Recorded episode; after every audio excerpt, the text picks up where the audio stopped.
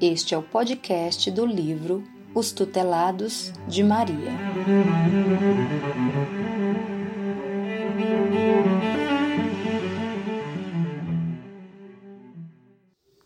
Capítulo 2 Suicídio associado às desilusões amorosas.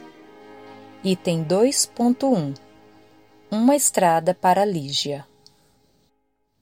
O crepúsculo descia sobre a terra e, em breve, as sombras envolveriam os seres viventes, cumprindo os desígnios do Criador. Lígia sentia o coração opresso. A desesperança tornara-se uma figura forte, de proporções avantajadas, e reinava soberana em sua vida. Na escuridão impassível, Sombras tenebrosas movimentavam-se em uma coreografia sinistra, espreitando-lhe os movimentos, perseguindo-lhe o corpo cansado e confundindo-lhe a direção a tomar. Ao seu redor, o silêncio favorecia o coro sinistro das vozes íntimas que, mesmo abafadas em seu peito, gritavam-lhe a desilusão sofrida. Não haveria mais alvorada. Que fazer agora? perguntava a si mesma. Por que Júlio César procedera daquela maneira? Quantas vezes, trêmula de emoção, escutara dele juras de amor eterno? Como continuar vivendo se a seiva que alimentava a sua vida provinha daquele homem? Não, não conseguiria. Nada mais importava. Sentia-se em vida a vegetar no vale da morte com as dadivosas mãos que deveriam, ao longo dos anos, edificar obras de amor e consolo, Lígia segurou sem hesitação o revólver.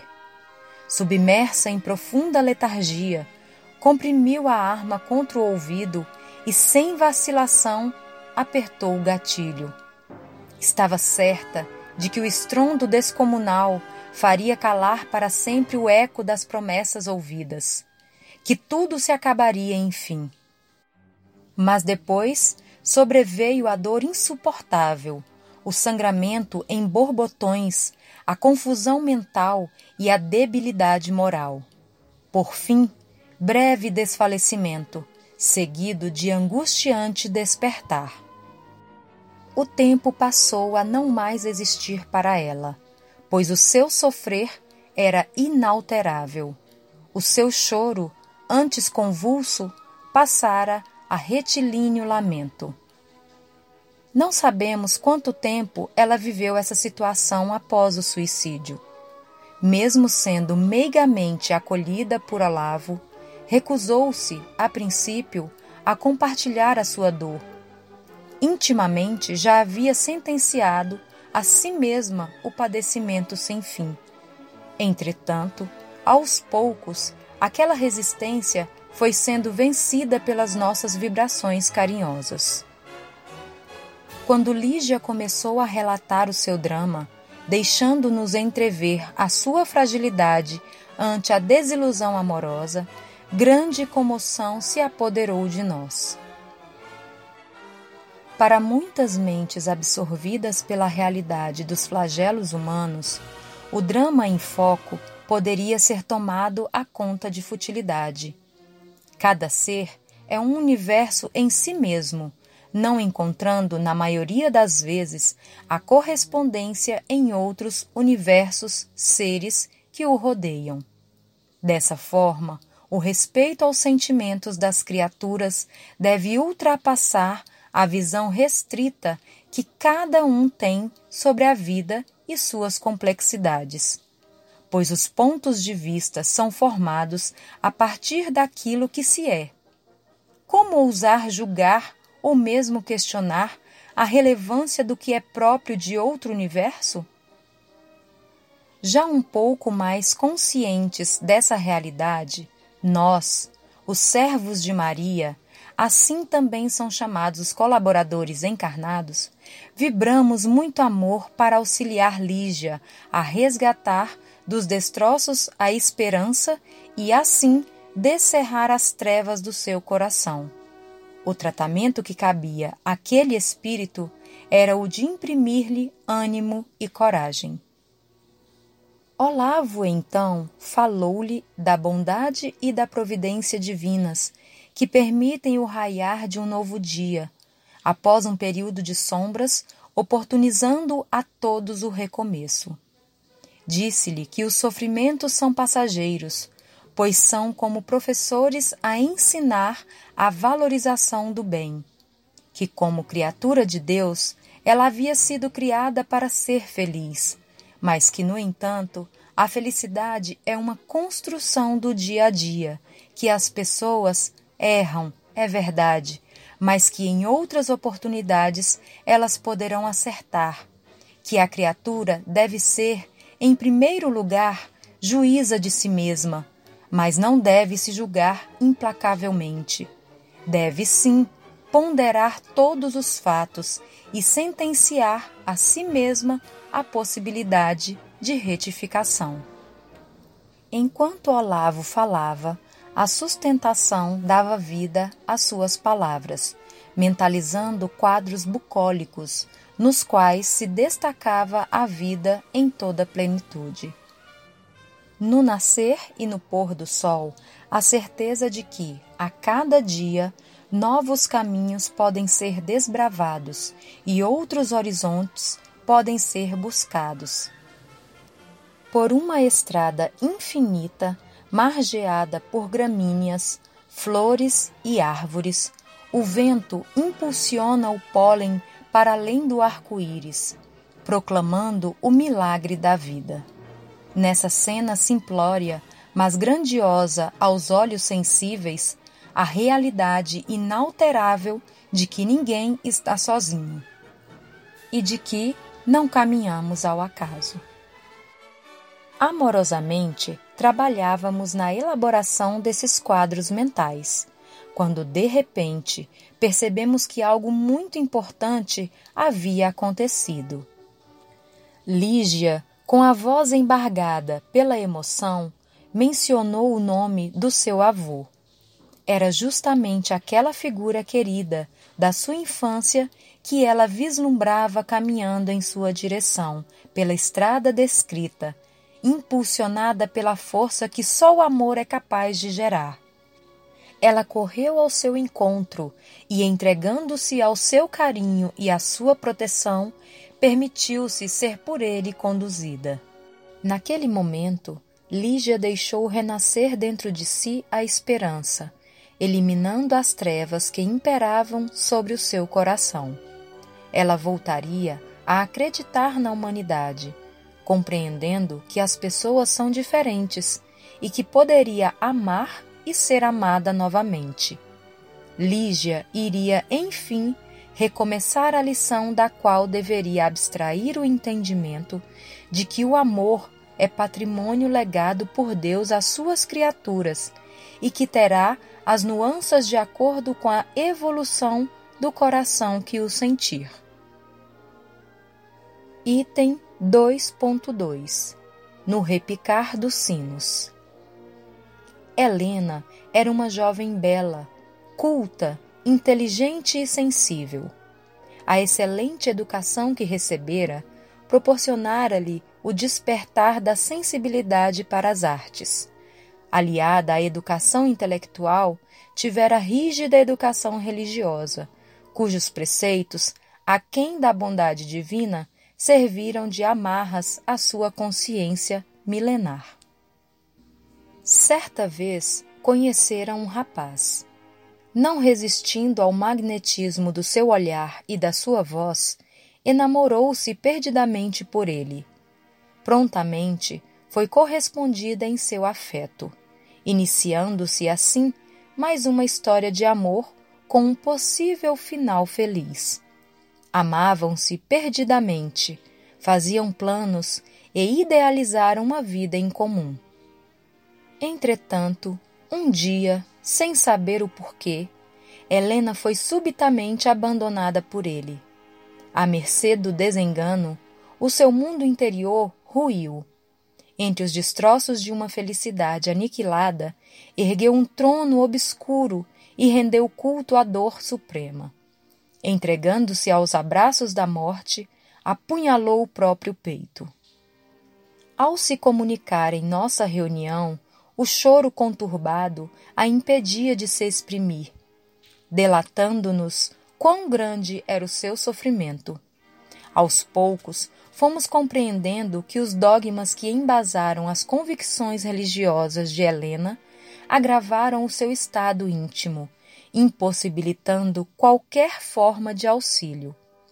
Em sua retina espiritual reluzia fortemente a condenação pelo ato praticado, para o qual jamais haveria perdão. Olavo procurou dissipar a névoa que cobria aqueles olhos espirituais, falando da bondade divina que a nenhuma de suas criaturas abandona.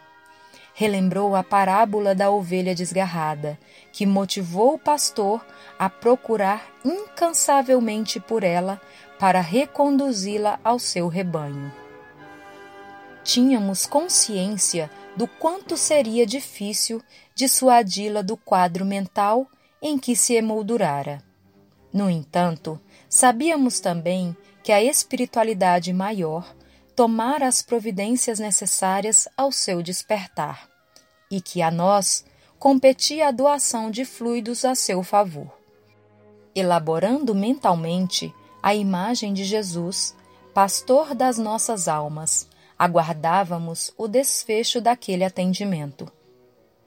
Em dado momento, quando Olavo discorria mais firmemente sobre esperança e recomeço, Helena gritou, pedindo que alguém impedisse os sinos de repicarem. Em seguida, porque estaria ainda a tocar insistentemente, da súplica passou à desesperação, sentindo-se enlouquecer. Depois, quase extenuada, rogou que alguém fizesse alguma coisa, pois depois do que fizera, não mais poderia entrar no recinto sagrado. Intuitivamente, Olavo compreendeu que era preciso convencê-la a entrar na igreja, para que os grilhões que a aprisionavam aos dogmas religiosos pudessem ser partidos. Confiante que não estava sozinho no trabalho a realizar, o doutrinador argumentou, motivando-a a entrar na igreja. Enquanto Helena se debatia no torvelinho da indecisão, assentindo e recuando ao mesmo tempo, o planejamento espiritual para o seu despertar se encaminhava para a finalização. Exclamações de deslumbramento revelavam que os acordes de um órgão, oriundos do interior da igreja, eram ouvidos por Helena, ao mesmo tempo em que ela verbalizava que um coro de vozes entoava a sua música predileta, a mesma que ela gostava de cantar quando também fazia parte dele. Assim, não resistindo ao encantamento operado por aquela música, ela finalmente entrou na igreja. Qual não foi a sua surpresa ao deparar com a figura amorosa do seu avô, envolta em um facho de luz. Extremamente carente de aconchego, correu ao encontro daqueles braços, sentindo-se menina outra vez. O reencontro de Helena com o avô era o elo que faltava para que o socorro se concretizasse, uma vez que ele representava o retorno de Helena, mulher, a Helena, menina. Retorno esse que faria revivecer dentro dela a fragilidade infantil, sem culpas ou medos. Isso era fundamental para que a sua crença na humanidade começasse a ser reconstruída, possibilitando-lhe a ascensão espiritual. Ante as indagações silenciosas do nosso grupo sobre o motivo pelo qual o resgate de Helena fora feito por seu avô, ao fim do atendimento, por meio da psicofonia, um mentor nos esclareceu sobre o fato. Há muito tempo, a mãe de Helena estava trabalhando no planejamento do resgate da filha, pois ela mesma não poderia ajudá-la visto que a figura materna representava para a consciência culpada de Helena a cobrança de uma responsabilidade não cumprida, agravando os sentimentos de culpa e de vergonha da jovem. O avô, por tudo o que significava para ela, a doçura, a dedicação, o carinho, o aconchego, a proteção e a compreensão, foi o instrumento de auxílio escolhido. Ele permaneceria ao lado dela, na fase inicial de adaptação à nova realidade. Este último pormenor não necessitaria ser comentado se o avô de Helena fosse um trabalhador da colônia Maria de Nazaré, mas esse não era o caso. Portanto, com a aquiescência de Maria, todas as providências foram tomadas para que ele pudesse ficar ao lado da neta durante o tempo que fosse necessário. Não nos foi dado conhecer as providências tomadas e nem recursos empreendidos para que tal fato se desse. Não obstante, tal revelação concitou em nós toda a grandeza daquele que acolhe em seus braços generosos os filhos do infortúnio. Para nós, que apenas ensaiamos as primeiras lições na escola do amor universal, o trabalho realizado naquela colônia de amor, onde a renúncia e o altruísmo alcançaram níveis inimagináveis, suscita-nos profundas reflexões. Em ambas as histórias, uma estrada para Lígia e no repicar dos sinos, existem alguns pontos convergentes que achamos por bem comentar. As narrativas falam-nos da fragilidade de duas jovens que, diante de uma desilusão amorosa, não mais viram perspectivas em suas vidas. Apesar de não termos as datas precisas em que os fatos ocorreram, podemos inferir que, à época em que se deram, o papel da mulher na sociedade ainda se restringia à subserviência ao marido, ao lar e aos filhos. Portanto, a deserção pelo suicídio poderia ter sido motivada pelos padrões culturais definidos para a figura feminina. O resgate das duas jovens foi feito por seus respectivos avós, denotando a rigidez com que foram educadas. Eles, os avós, preenchiam o espaço vazio de afeto deixado pela educação ministrada pelos genitores.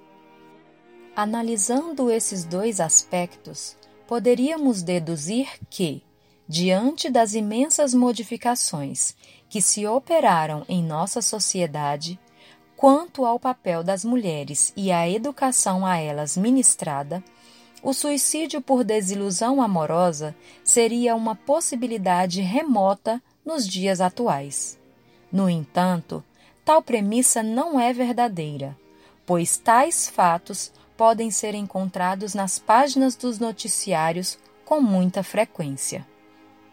Muitas vezes, tal modalidade de suicídio é motivada pelo amor mal sentido, traduzido nas expressões de amor-posse e, quando não correspondidos, em expressões de amor-ódio.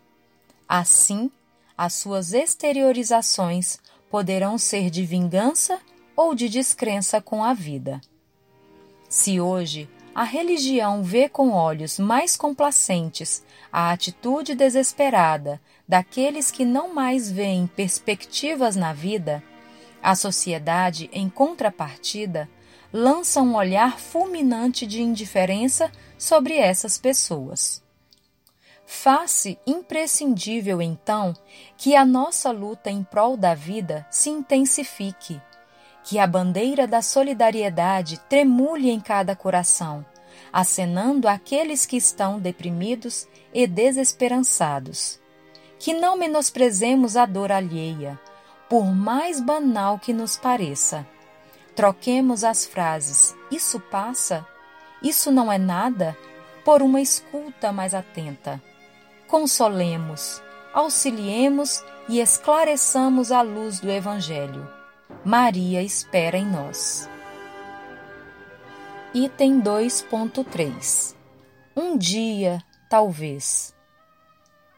O sol começava a se pôr. Em breve, a escuridão cobriria a terra, dissimulando as mazelas que, como ervas daninhas, se proliferavam ao sabor das desigualdades sociais e da indiferença coletiva. A igreja estava lotada e todos trocavam olhares inquiridores entre si. A música tocava insistentemente. Para a alma sensível de Isabel, ao mesmo tempo em que parecia prenunciar terrível desgraça, parecia zombar da situação constrangedora a que estava exposta. Os acordes daquela melodia haviam perdido o encanto, transformando-se em instrumentos de tortura e de agonia. A espera parecia secular. Os minutos passavam pesados, arrastados. Por fim, a certeza de que Gustavo não chegaria. Não suportando a pressão daquela situação, tresloucadamente Isabel fugiu da igreja. Ao chegar à sua casa, no auge do desespero, dirigiu-se à cozinha e lá, ainda vestida de noiva, embebedando de álcool a sua vestimenta, ateou fogo ao próprio corpo. O sonho transformara-se em pesadelo ouvíamos o relato daquela criatura, cujo padecimento moral superava o trauma do próprio ato suicida, buscando aconchegá-la mentalmente ao coração, pois compartilhávamos da sua desventura como amigos que aprenderam a cultivar, ao longo da convivência, a flor da amizade sincera. Em verdade, sentíamos como se o seu drama fosse um espelho trincado no qual mirássemos nossas lutas íntimas, tantas vezes fracionadas pela fraqueza e pelo imediatismo, colocando-nos no limiar de um grande e perigoso abismo, a exemplo do que afligia Isabel. É certo que os motivos não importam, pois serão sempre frutos da nossa pusilanimidade, precipitando-nos ao mesmo precipício, onde haverá pranto e ranger de dentes. Olavo exortou o amparo divino, a fim de que pudesse ser o portador de esperança para Isabel. Como ela estivesse prisioneira dos fatos que fizeram a história daquele dia fatídico, o diálogo se encaminhou para a conscientização de que era preciso esquecê-los, substituindo-os por planos a serem executados em futuro próximo. No entremeio da conversação, sem qualquer censura ao noivo desertor, Olavo chamou a atenção de Isabel para o fato de que um dia ela tomaria conhecimento dos reais motivos que impediram Gustavo de recebê-la como esposa querida e que, portanto, confiasse e aguardasse. A doutrinação por experiências vividas anteriormente no tratamento de casos semelhantes persuadiu Isabel a voltar ao tempo de menina, sugerindo-lhe gratas lembranças de sua infância. Era imperioso, na presente situação, que o seu passado fosse reconstruído, para que, aos poucos, ela pudesse edificar novamente a crença nas pessoas.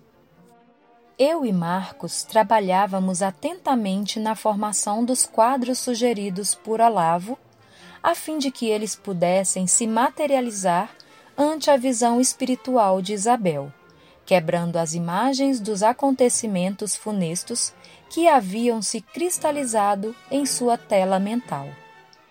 Decorrido o tempo necessário ao atendimento, visto que Isabel silenciara, Olavo, em fervorosa prece, entregou-a aos cuidados daqueles que, amorosamente, laboravam em nome de Maria.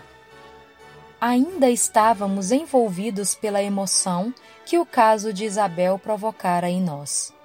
Quando outro atendimento teve início através do aparelho mediúnico de Franco.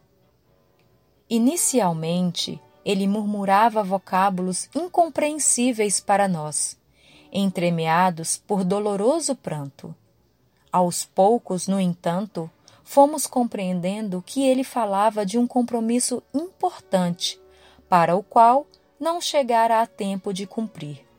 Um casamento, o seu casamento. Para nossa surpresa, tratava-se de Gustavo, o noivo de Isabel. Gustavo repetia seguidamente que não tinha sido culpado de não ter chegado a tempo para a cerimônia, mas intimamente condenava-se e desesperava-se por não poder reverter a situação. Compreendendo o triste dilema daquele espírito, Olavo falou-lhe de esperança, de novas oportunidades e do zelo amoroso do Pai Celestial, que permite que seus filhos reconstruam os projetos que ruíram em função dos equívocos por eles cometidos. Portanto, chegaria o dia em que ele, Gustavo, reencontraria a sua amada e poderia então explicar a ela tudo o que acontecera. Em um dado momento do diálogo, Gustavo, sentindo-se encorajado, perguntou por Isabel, desejando saber onde ela estava. Olavo, então, disse-lhe que ela estava bem e amparada que se ele quisesse ajudá-la também, precisaria recuperar o próprio equilíbrio.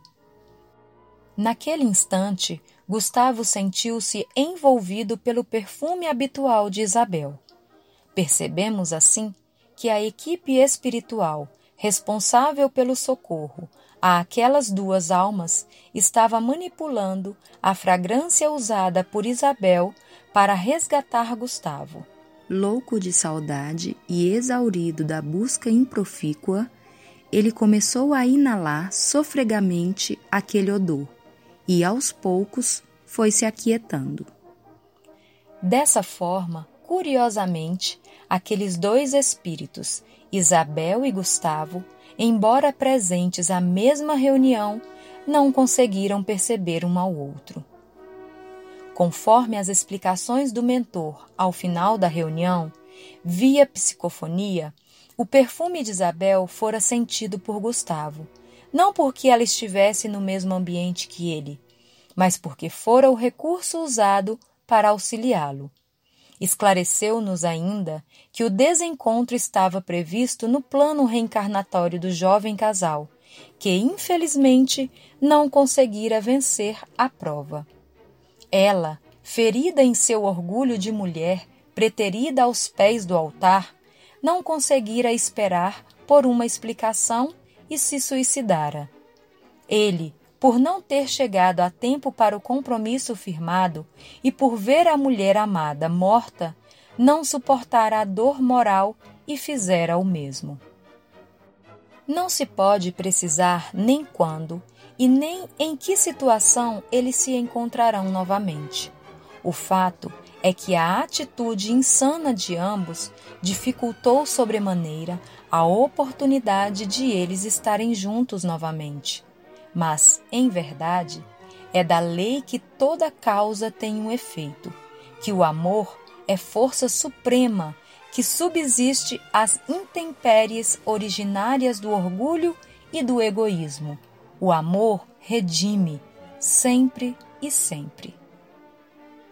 Pairavam ainda no ambiente as vibrações emitidas aos irmãos atendidos. Grande emoção persistia em nosso coração, quer fosse por termos compartilhado do drama vivenciado, quer fosse pela oportunidade de testemunhar mais uma vez a bondade de Deus, que, como Pai amoroso, jamais abandona os filhos que se desviam do caminho traçado por ele. O caso apresentado ao grupamento naquela noite era inédito. Dois espíritos que se debatiam nas mesmas dores, interligados por grande amor, mas contraditoriamente separados por colossal abismo, cavado em nome desse mesmo amor. Duas vidas, dois destinos seguindo estradas paralelas, cada qual envolvido nas próprias trevas, e ambos condenados à penosa solidão. A misericórdia divina mostra-nos, porém, que as penas não são eternas e que mesmo os filhos reincidentes em erros seculares serão reconduzidos a novas estradas, de onde poderão reiniciar a caminhada. Lucila relatou ao grupo as impressões que teve no dia anterior à reunião, quando foi acometida por profunda tristeza. Após o intercâmbio mediúnico, compreendeu que a melancolia que sentira era decorrente da aproximação do espírito Isabel. Informou-nos ainda que momentos antes da comunicação, por intermédio do seu aparelho mediúnico, pôde ver a moça em uma cadeira de rodas, sendo conduzida até a nossa sala. Era Isabel.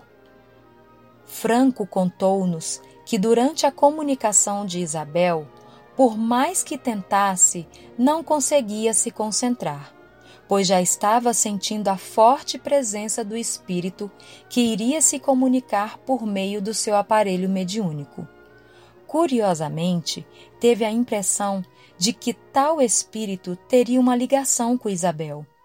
Refletiu intimamente sobre essa situação, não sabendo ao certo se ambos iriam se comunicar entre si Entretanto, por meio da audiência, um mentor lhe esclareceu que isso não poderia se dar, pois se tratava de espíritos suicidas em profundo desequilíbrio. Como tais, a própria onda energética que os envolvia, produzida pela consciência culpada, não permitiria que um captasse a presença do outro. Assim, o reencontro poderia se dar só mais tarde, Após receberem o tratamento adequado, tais barreiras, aos poucos, iriam se desfazendo. Marcos e eu, no decorrer de todo o trabalho, procuramos imprimir ânimo e esperança aos irmãos comunicantes, mentalizando quadros cheios de luz, vida e alegria. Também compartilhávamos da dor que sentiam, colocando-nos na posição de Sirineu, no momento em que ele ajudou Jesus a carregar o madeiro até o Gólgota.